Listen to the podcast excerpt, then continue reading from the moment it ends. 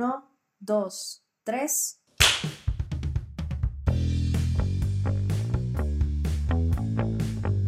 Una mexicana. Y un tico. Unidos por el personalismo para tocar los temas que mejor no se tocan. Cuestionar lo que mejor no se cuestiona. Y descubrir que eso que crees que solo te pasa a ti, en, realidad, nos pasa a todos. Únete a nosotros con un tequila y un café para que juntos descubramos qué nos pasa.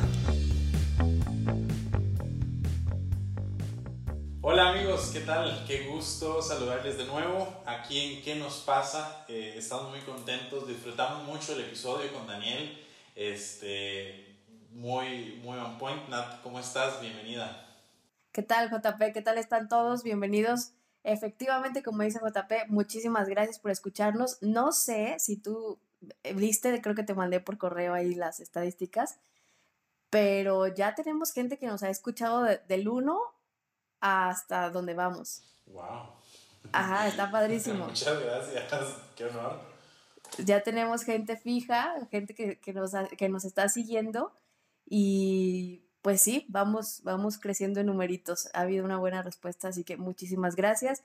Igual, pues este espacio es de ustedes también. Si creen que hay algún tema que sea bueno hablarlo, pues adelante, adelante, mándenoslo, lo investigamos y si es pertinente, a lo mejor hasta un invitado, ¿no? Tenemos. Entonces, pues bueno, vamos a entrar en tema. ¿Qué, tema tenemos hoy?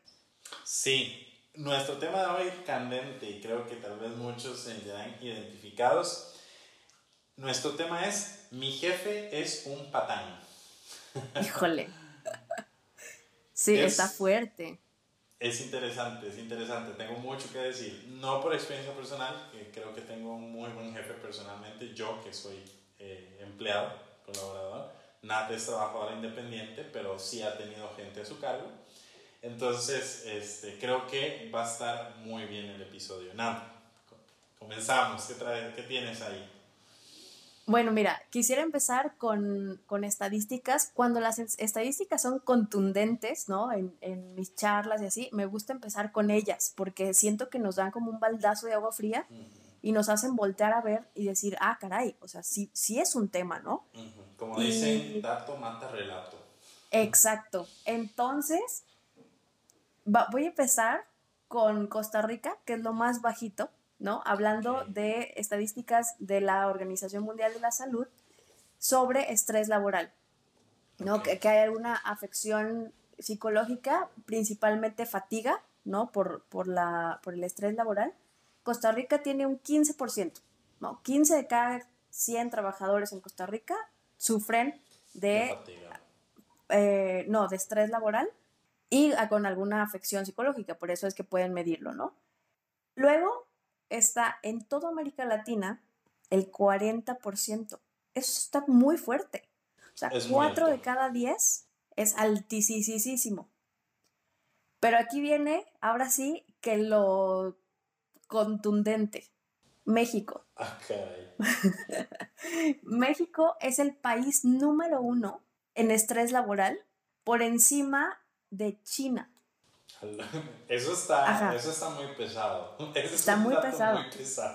En segundo lugar está China, en tercer lugar está Estados Unidos y México está en primer lugar con un 75% de personas con estrés laboral. Está muy fuerte, 75 de cada 100 personas, JP. O sea, solamente 25 personas no sufren de esto y eso si es que no está medido nada más, ¿no? O sea, eh, los detalles del estudio. Exactamente. Entonces, se me hace muy fuerte. O sea, es, es como pensar, ¿no? Si pones 10 personas, bueno, 20, ¿no? Porque no podemos dividir, pero si pones, si pones 20 personas, 14 sufren alguna afección psicológica, o sea, le está afectando a su vida tener trabajo. Qué fuerte está, porque ¿cuál es el costo? O sea, mucha, mucha gente se queda ahí porque necesita dinero para vivir, obviamente, pero ¿a qué costo, no? Sí, justo lo comentaba con mis amigos, el tema de, del trabajo, es decir, no le hemos puesto tanta atención y tanto estudio a la repercusión de la revolución industrial en nuestra sociedad. Este, eso por un lado. Y por otro, el desarrollo tecnológico nos está sobrepasando fuertemente y estamos trasladando lo que permite la tecnología al ser humano, es decir, la tecnocracia, que es una nueva forma de vivir, eh, te dice que todo aquello que es posible debe hacerse. En tecnología, pues claro, entonces ya, ya alguien fue de turista al espacio, ¿no? O sea, bueno, que tengo mis reservas morales sobre eso, pero ya alguien fue al espacio, ¿no? pudimos ir al espacio ya eh, en forma turística. Pero trasladar el todo lo puedo hacer a la persona, hacérselo a una persona, es muy fuerte. Y esto es, esto es algo que se ve eh, en un periodista estadounidense que se llama Dreher, que ha dicho, no podemos trasladar el, el, lo que podemos hacer con la tecnología al ser humano porque nos puede llegar a afectar y nos está afectando. Entonces, por un lado, juzgar bien la revolución industrial y sus efectos y la evolución tecnológica que nos sobrepasa. Eso yo creo que podría este, ser un punto de partida también. Y fíjate, ahorita que hablas de la tecnología, se me ocurre que puede que también nos están despersonalizando, ¿no? O sea, como dices que esperan que hagamos lo que haría la tecnología, también, también siento que nos, que nos empiezan a confundir con recursos, o sea, es, es como si el robot lo puede hacer y tú lo puedes hacer, para mí son lo mismo, ¿no? O sea, como que, como que empiezan a medirnos por medio de, de qué tanto dinero producimos. Y bueno, se entiende, o sea, se entiende de cierta manera porque pues es una empresa. Y a final de cuentas, pues la, la, empresa está para generar dinero, pero ¿de verdad será necesario olvidarnos que estamos trabajando con personas? Y olvidarnos totalmente la persona por la productividad. Ayer tuve que ir a una plaza comercial acá en Costa Rica por, por eh, el, mandado al banco y había un puesto de helados que atendía una muchacha, ¿no? Pero ahora, ayer que fui, era una máquina expendidora de helados, ¿no? Me impresionó porque recurro mucho a esa plaza por facilidad, pero ya lo ves en aeropuertos, eh, yo no sé si en México acá los bancos ya tenemos cajeros automáticos que te hacen depósitos, transferencias, cambios. Eh, bueno, pero eso ya será tema de otro, de, otro podcast, pero también es el hecho de olvidar completamente a la persona. A mí me parece que particularmente los jóvenes sufrimos muchísimo. Costa Rica en este momento, por ejemplo, tiene las tasas de desempleo más altas que hemos registrado por un tema económico, por un tema de gobernabilidad y por el tema de la pandemia pero ponte en lugar, porque la, la, mayor parte de los desempleados somos jóvenes. Yo no soy desempleado, pero son los jóvenes. No sé si esto sucede similar en México, pero se cruzan los cables, porque quieres éxito. Yo tengo muchas reservas también en cuanto a qué consideramos que es éxito. Muchas veces es eh, únicamente monetario. Y a la hora de que te casas con esa idea, éxito igual dinero, vas y te encuentras con un mundo feroz, ¿no? Que, por, por ejemplo, si quieres ser empleado, pues te piden años de experiencia, te piden no sé cuántos títulos, este, y otras cosas que, ¿no? Y, y quererte Superman, y bueno, ya lo decía en otro podcast, e, enemigo soy del multitasking, pero no que multitasking queda la milla extra. No, no, no, no, no, no. por favor, hay que ser un buen profesional y, y dar todo aquello por lo que te contrataron. Pero otra cosa es abusar de la persona. ¿no? Fíjate que justo lo, de los, respecto a lo que decías hace rato de, de cómo suple al ser humano, también ahí yo pienso que se trata de un ajustarte a las necesidades del mundo. Porque, por ejemplo, ok, hay una máquina, pero alguien le tiene que dar mantenimiento. Alguien tiene que programarla, alguien tiene que limpiarla, alguien tiene que hacer las capacitaciones. Entonces, ahí fíjate que sí hubo un momento en mi vida en el que dije, chin, las máquinas van a suplir completamente al ser humano. Pero ¿quién hace las máquinas?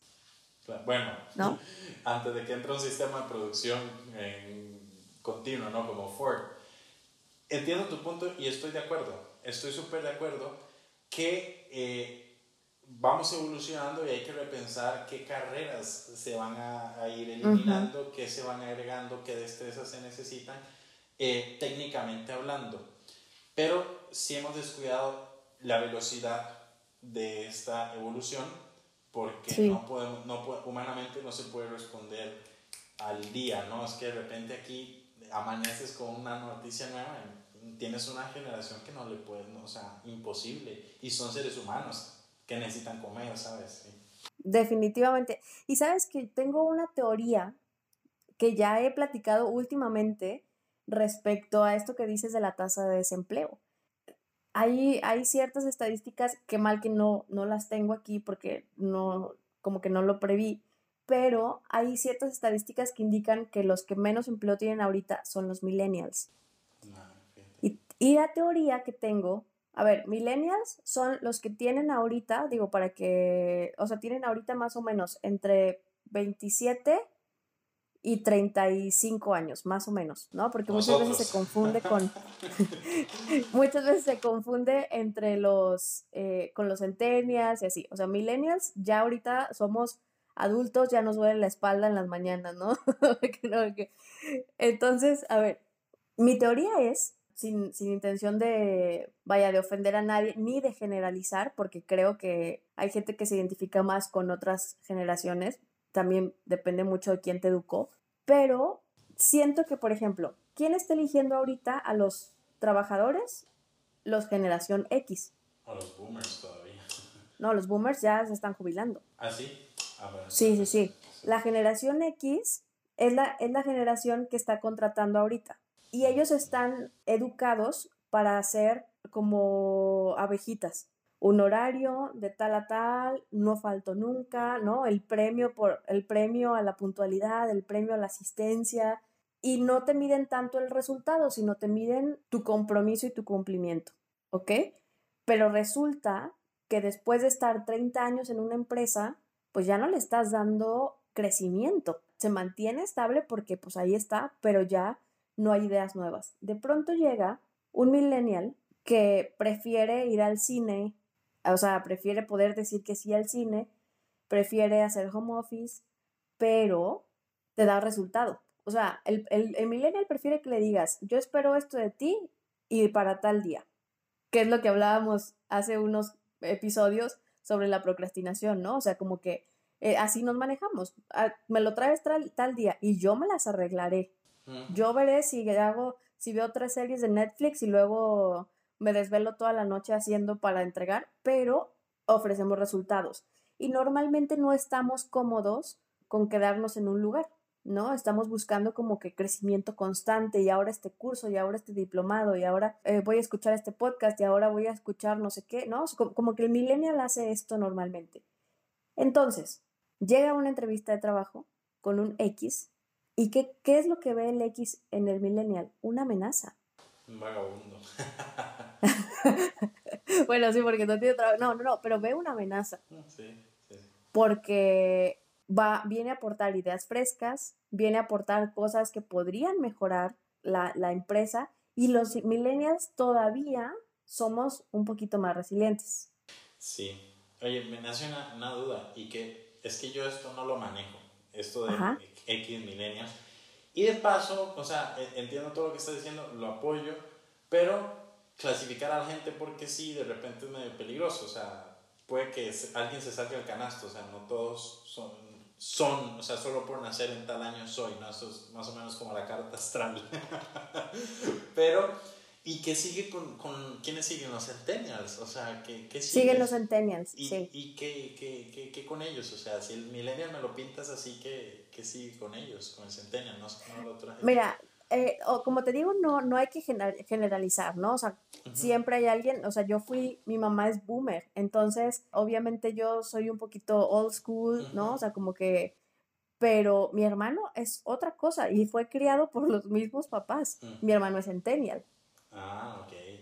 Ajá, y pero tiene mucho que ver las etapas que te tocan. Por ejemplo, los silent, que son mis abuelos, a ellos les tocó la guerra. Y desde mi punto de vista, yo creo que la resiliencia es lo que va haciendo la diferencia entre uno y otro. Entonces, por ejemplo, los centennials ya tuvieron, ya nacieron con la tecnología. Nosotros, los, los millennials, tuvimos como un híbrido.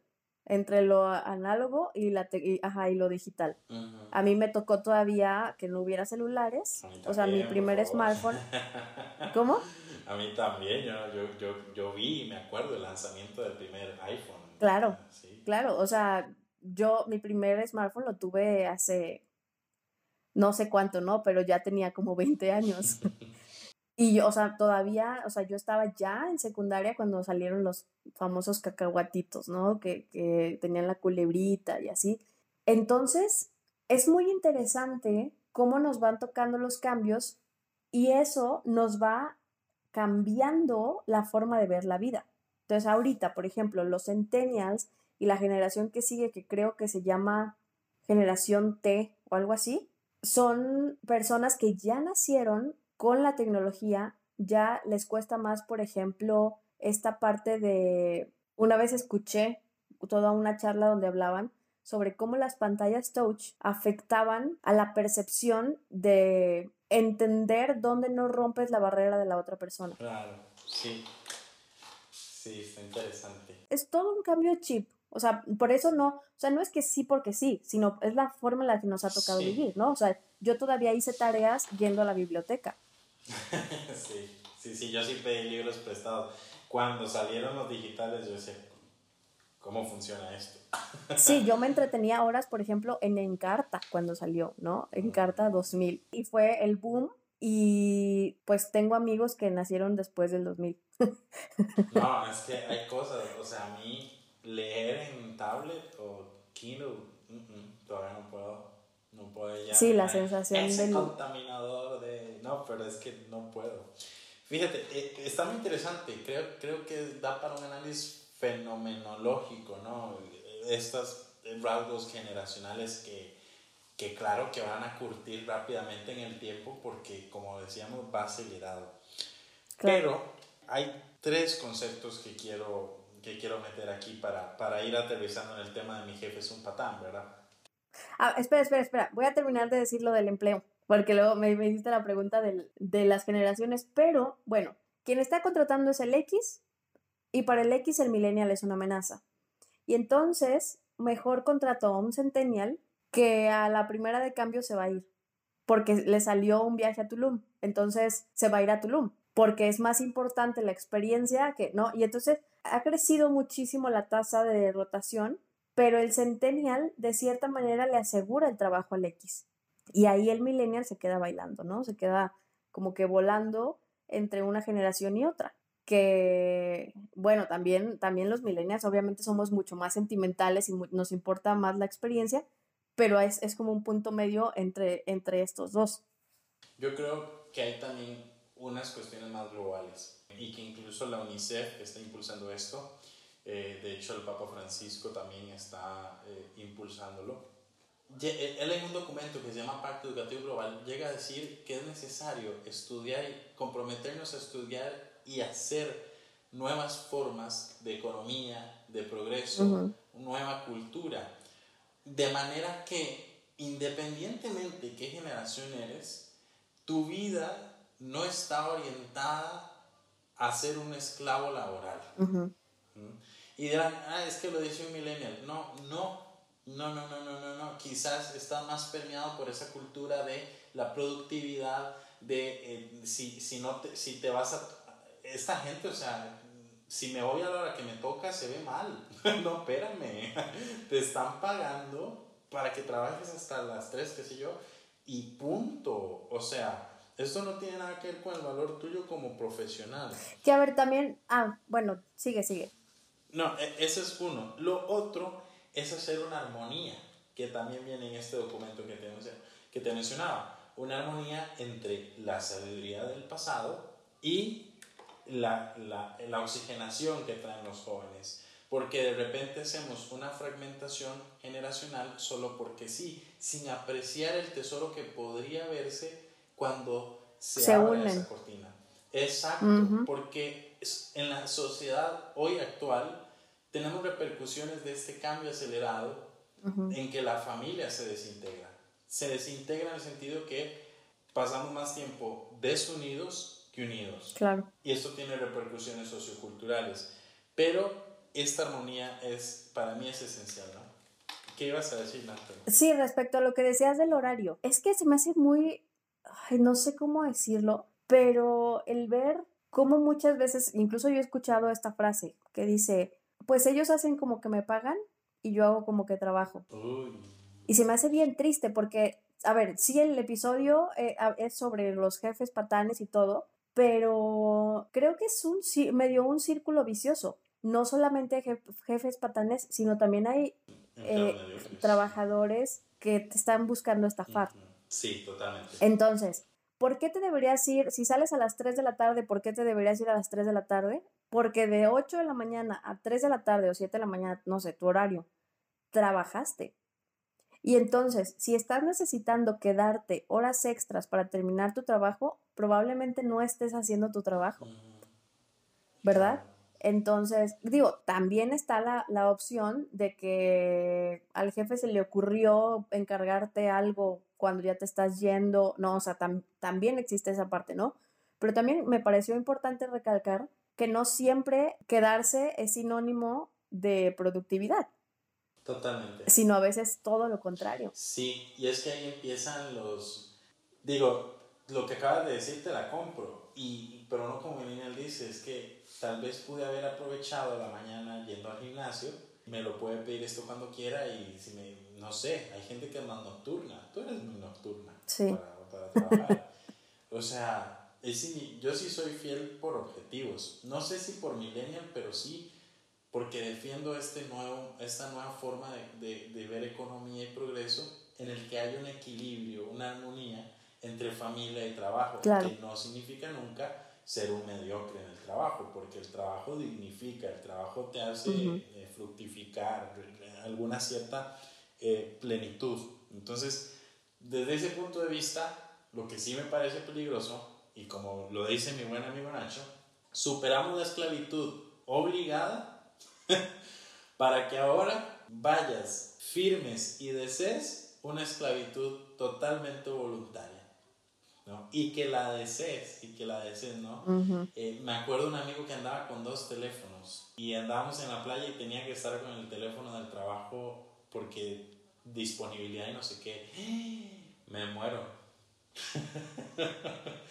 me muero, digo, su, su vida, su tal, pero a mí no se me hace para nada sano.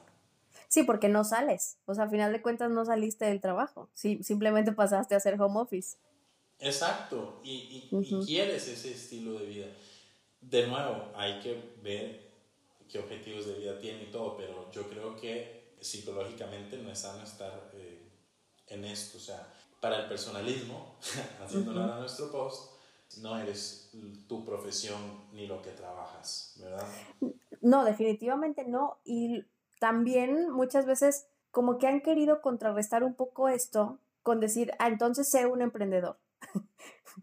Pero a ver, yo como emprendedora les digo que pues es lo mismo. de pronto me exploto yo a mí misma, ¿no? Y también tengo dos celulares. Pero yo justo tengo dos celulares porque tuve que dar un equilibrio. Sí, una cosa es trabajo. Para decir, quiero que cuando me suene el celular con este timbre, ya me no me sienta estresada, no me sienta cansada, no, me siento relajada porque sé que es alguien de mi familia o de mis amigos cercanos. Claro, y es que es importante.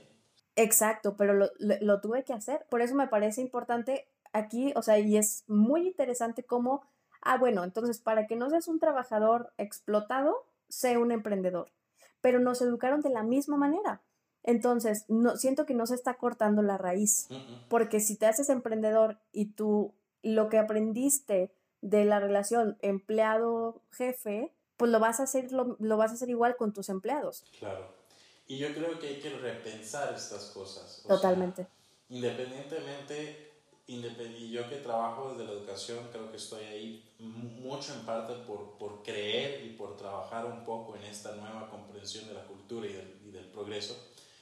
Pero se me hace muy curioso lo que acabas de decir. Estoy en las mismas, aún siendo emprendedora, porque a veces te lo venden como... como la libertad. como una salida. La libertad, la libertad. Y de repente sí, o sea, tal vez tú un lunes dices, no, pues este, voy a, necesito unas horitas más de descanso, pero si no se arregla la visión global de éxito, de progreso, ya van a decir que necio es JP, pero es que es, para mí es la, el, el tren sin el, sí, el tren sin sentido, montándose en el tren sin sentido. ya nada me bulea cada, cada, cada semana Pero que si no apuntamos a esas cosas globales, seguiremos teniendo jefes patanes y empleados mediocres. Claro. No, y hablando de estas cosas, de cómo queremos curar, pero el síntoma y no la enfermedad, lo que ya había dicho en algún momento, el moco de la gripa, ¿no? Ajá. Hace ratito JP y yo hablábamos, yo dije, estaba, estaba haciendo mis anotaciones y algo dije de que tus trabajadores y me dice tus colaboradores. Y aquí surge algo ay, que, que creo que puede ser, llegar a ser hasta como controversial. De hecho, hay no sé si escucharon, conocen a Diego Rusarín, que tuvo un debate, se hizo famoso porque tuvo un debate con Carlos Muñoz y así, ¿no? Y él tiene una, como una sección donde le llama a la gente capital humano, burlándose precisamente de cómo le cambias el nombre para que suene más bonito y te quejes menos de ser explotado. Y entonces JP me decía, ojalá hubiéramos grabado ese pequeño debate que tuvimos, ¿no? Pero JP me decía que pues que era como más humano, más humanizante. Y yo creo que, a ver, desde mi punto de vista, el cambiarle el nombre que suene más bonito es una manera de como calmar las aguas y solo quitar un poco el síntoma y que no sientas que te estoy tratando como no persona. Y, te, y entonces ya no te digo trabajador, te digo colaborador, te digo capital humano, pero sigo sin pagarte un salario justo, sigo sin darte un seguro social adecuado, sigo sin darte las prestaciones que me tocan y me gasto lo, o sea, me compro coche, me compro, me compro todo lo posible antes de hacer mi declaración para poder darte las menos utilidades posibles, ¿no? Pero eso sí, te digo colaborador. sí, no, o sea, estoy de acuerdo. Yo lo que digo es que si alguien va a dejar de llamar a su departamento de recursos humanos, recursos humanos, eh, y le va a poner talento humano, gestión del talento humano, lo que quieras, pues que sea con una motivación, o sea, que sea real lo que estás haciendo, porque si vas a seguir explotando y siendo un jefe patano, eh, yo siento que puede llegar a ser insostenible, porque a nuevas generaciones que su deseo no es permanecer 30 años en una empresa porque ese es su orgullo y que le aplaudan al final de su vida, porque como decías, o sea, ni, ni, compran casa porque si mañana me toca estar en Japón me voy. Pero se dice que los buenos empleados no renuncian a instituciones sino aman a los jefes. Entonces, si, si, si, como dueño o, o administrador de una compañía no procuras crear este clima de poca rotación, creo que puedes amar un proyecto muy bien, muy bien. O sea, si no los centenias, los millennials y quienes vengan te vas a curar dejando tirado el trabajo en cuanto, en cuanto puedan, ¿no? Porque, claro. Porque no, no, no, no, se está no se está sometiendo a eso. Entonces, ese es mi punto, o sea, entiendo el tema del eufemismo. Tengo ejemplos en Costa Rica que esos cambios han sido medianamente auténticos. No sé cómo sucede allá, ¿verdad? Todos hablamos de nuestra subjetividad, pero claro, o sea, si no, si solo lo cambias por estar a la moda, como esa gente que hace responsabilidad social en temas de contaminación y lo reciclan, en, clasifican, pero al final ni reciclan. Sí, o pues que le ponen sustentable al final de todo para que... sí, y nada que ver, pues deja mucho que desear y, creo que lo pueden se puede llegar a saber, o sea, sí, sí estoy de acuerdo contigo y que no, no se puede manejar solo como un eufemismo. Y fíjate que hay, hay algo muy interesante aquí, eh, respecto a lo que decías del, del, Departamento de Recursos Humanos o talento humano, como quieras llamar, ¿no? En mi experiencia, que trabajo muchísimo con estos departamentos por mi trabajo de asesoría de empresas, mi lucha constante es que este departamento debería cuidar, o sea, ahí te va. El departamento de mantenimiento tiene que cuidar Pon tú, mantenimiento de autos en una flotilla de algo, mantenimiento de autos. ¿Cuál es el trabajo del mecánico? Que los autos estén bien a pesar de cualquier cosa, incluso que su jefe. Ese es su trabajo. ¿Cuál sería el trabajo de recursos humanos? Cuidar el recurso humano aún de su propio jefe. Así debería ser. Pero ¿qué sucede? Recursos humanos lo que hace es cuidar a la empresa a una costa del recurso humano. O sea, los de recursos humanos muchas veces son los que están viendo cómo pagarte menos, cómo hacerte firmar tu renuncia por adelantado, cómo al despedirte injustificadamente evitar pagarte lo más posible y lo justo. Digo, porque ellos son los que se saben la ley federal del trabajo y entonces son capaces de engañar al empleado de tal manera que terminan viendo más por la empresa que por el trabajador. Y algo que no se entiende, uno, es que la empresa no es tuya. no, si eres el de recursos humanos, normalmente la empresa pues no es tuya, pero sí es, sí es de donde ganas. Y llegamos a creer que ganamos por el jefe, pero no, ganamos por la empresa. Y si la empresa no está, no se gana, nadie. Y entonces, si hay una rotación, si empiezas a tratar mal a tus empleados, si empiezas a explotarlos, si empiezas, pues eventualmente la calidad del empleado, la calidad del equipo de trabajo va a disminuir y puede poner incluso en riesgo la empresa. Y entonces tú sigues defendiendo a tu jefe, pero resulta que estás descuidando lo que te toca cuidar, justo lo que te toca cuidar. Y eso pasa muchísimo aquí en México. Total. Y, y yo, y como decía, sí hay que reconocer que hay muy malos empleados que roban, tal vez no, claro. no materialmente, pero sí con su tiempo.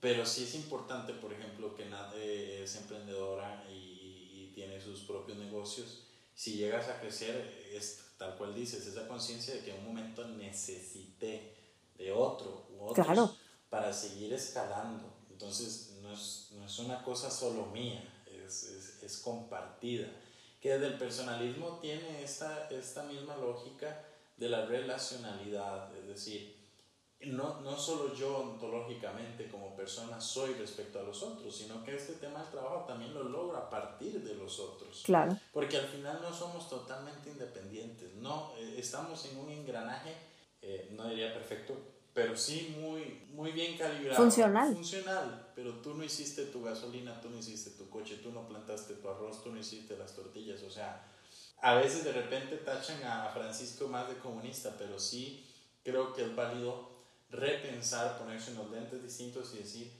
eh, sentirme más parte del todo que solo una visión individualista en la que tengo que sacar provecho. ¿no? Es decir, esta tierra se me fue dada, esta vida se me fue dada y, y, se me fue dada en comunidad. Claro, no, y... Que no tiene nada de comunismo, es algo de justicia. Y sí, justamente, y entender, hay algo que me gusta mucho que dice Robert Kiyosaki y luego lo adoptó también Carlos Kazuga y Alejandro Kazuga, su hijo. Me imagino que es por la cultura japonesa, ¿no? Los tres tienen ahí como que algo japonés. Sí, porque Carlos Kazuga, eh, perdón, Alejandro Kazuga pues ya es México japonés, ¿no? Pero ellos dicen que hay una medida que de hecho yo adopté, o sea, a mí me, me encantó desde que lo leí y lo adopté y dije, esto va para mi vida, para mis trabajos, para mis empresas, para todo, ¿no? Que es que el puesto mayor no puede ganar, bueno, ellos dicen, algunos dicen 10, otros dicen 7, no puede ganar más de 7 veces lo que gana el que gana menos. Es decir, si el que gana menos gana mil, tú no puedes ganar ocho.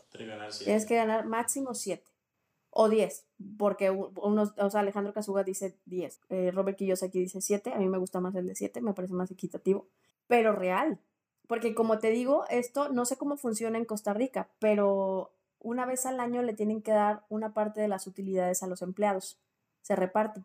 Y lo que hacen los jefes es, uno, pues obviamente declaran menos de lo que les entró. Y segundo, compran cosas que pueden deducir. Compran autos, viajes, se gastan el dinero para al final darle las menos utilidades posibles a los empleados.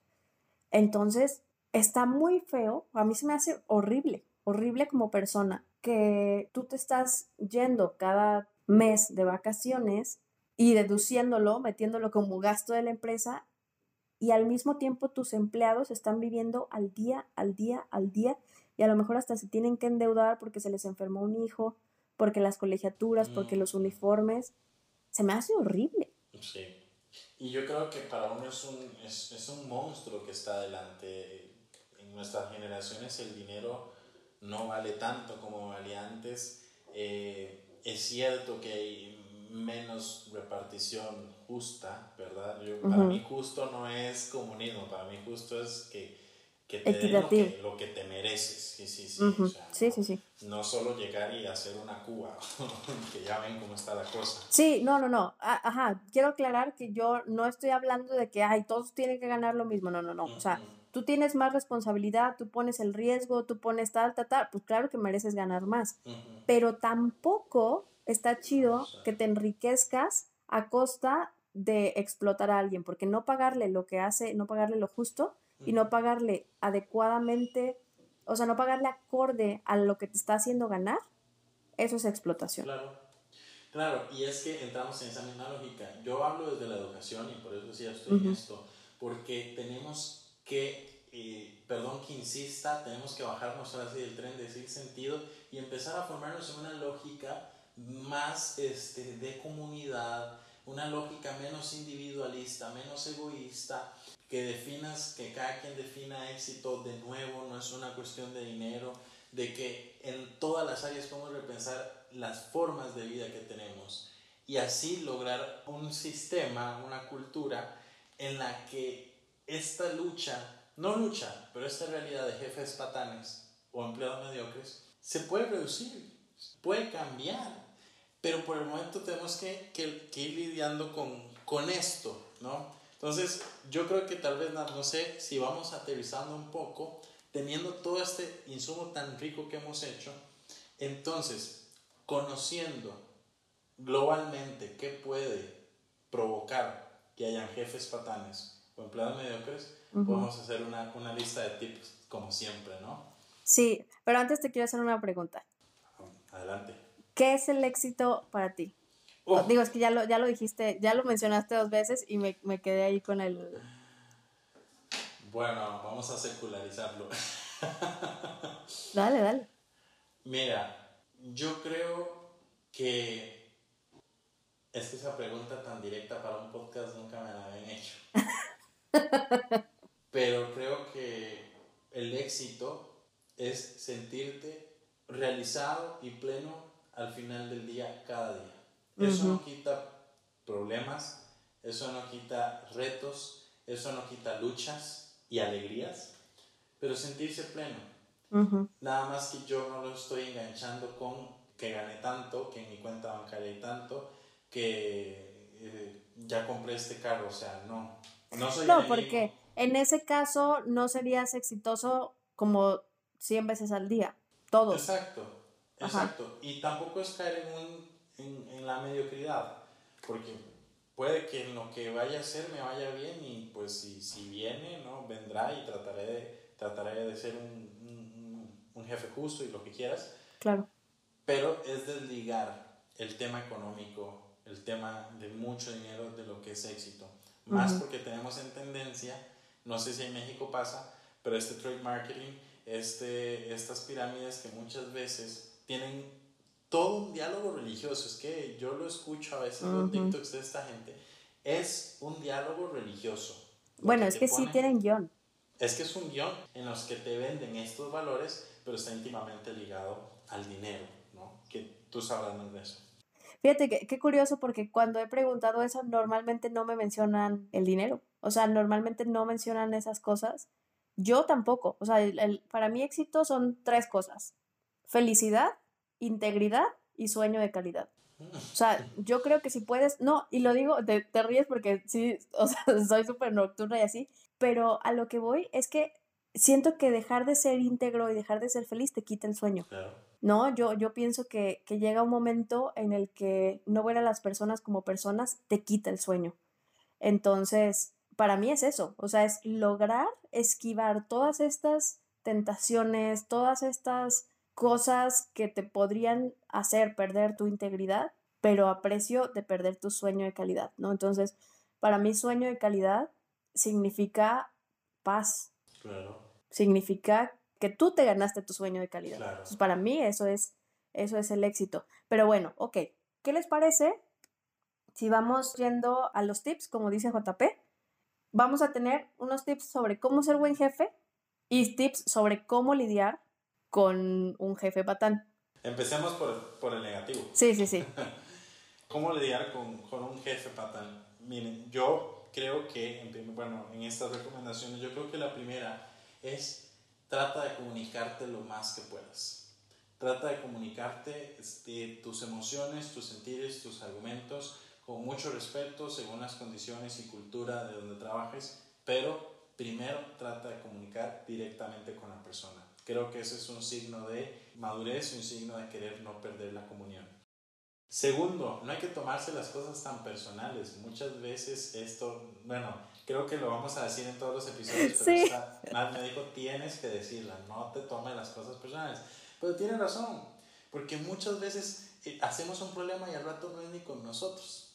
Pero eh, aunando el diálogo que dije al principio con no tomar esto personal, puedes evitarte muchos problemas. No, y es curioso porque muchas veces, o sea, va ligadísimo. Si el jefe no ve a su personal como personas, o sea, los ve inferiores, lo normal es que si viene de casa con una frustración, recibió una llamada que no le gustó, lo que sea, pues va a ir a desquitarse con esas personas que él percibe inferiores. Pero no quiere decir que es contigo. Por eso pues, no te lo tomes personal, porque a final de cuentas es problema de él que no sabe ni manejar sus emociones ni ver a las personas como personas. Claro. Y tú como empleado tampoco traslades ese tema de la tecnología que decimos al principio a tu jefe. O sea, tampoco es, tu jefe es una máquina que está ahí, digamos, este, inmune a la vida. Claro. ok. Luego, el tercero, hacer actividades que disfrutes, ¿no? Tanto en el trabajo, me parece que siempre hay un campo de acción, pero también este, fuera de. Pero hacer actividades que disfrutes para atenuar tal vez un mal día. Sí, como despejarte, ¿no? O sea, no sé, ir al cine, ir a jugar tenis o... Y tomar un respiro en medio del trabajo, o sea, también, o sea, que no sea contraproducente. Respetar tus horarios. Entras a tal hora, entras a hora, sales a tal hora, sale hasta ahora. Pero no combines porque al final inclusive puede fundir tu ser productivo. ¿no? Hay veces que hay que ser muy creativos, a mí me ha pasado y, y, y, digo, no me sale, no me sale. Y hasta que descanso, ¡pum! Se serena, fluye todo. Entonces, respetar tus horarios. El quedarte más tiempo no, no, te, no te califica como un buen empleado. Y respetarlos también significa trabajar cuando debes. Exacto, también. Luego, entender que el trabajo no lo es todo. En el personalismo, no, cuando uno le pregunta, ¿y tú quién eres? Soy el ingeniero tal. No. Tú eres Natalia, no eres la licenciada, no, eres Natalia. El trabajo no lo es todo. Tu familia, tus amigos, tus hobbies, el deporte, el descanso, todo forma parte esencial de tu vida. El trabajo no lo es todo. Así que bájale tres rayas. y por último, bloquea errores. O lo mismo que es, adelántate si ya sabes cómo es la cultura en tu trabajo, cómo funciona más o menos, trata de evitar esos momentos en los que desencadenen un mal momento. Entonces, adelántate, ¿no? Natalia me decía, tienes, tu jefe te pidió algo, pum, que todo quede bien claro, que, que se vea para que después no, no te reclamen. Sí, que, que, se escriba, que hasta se firme si es necesario, para bloquear estos... Eh, lo que pasa es que aquí hay muchas empresas por ejemplo, familiares, ¿no? Y entonces los jefes no son jefes porque estudiaron para ser jefes, sino son jefes porque tuvieron a lo mejor el dinero o lo que sea para poder crear la empresa y automáticamente se ponen en la cabeza.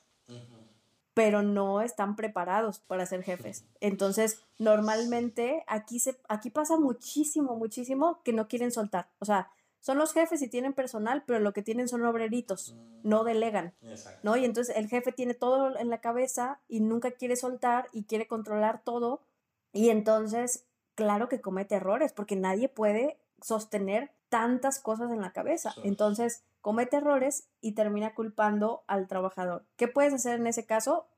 Porque sé que sucede en muchas empresas. Decir, ah, entonces esto, y se lo repites y hasta lo escribes y le dices, bueno, ¿me lo puedes firmar? si de plano ves que no funciona, o sea, si ves que escribirlo delante de él y a lo mejor hasta circularlo no bloqueó el error, la siguiente le puedes decir, bueno, ¿me lo firmas? Exacto.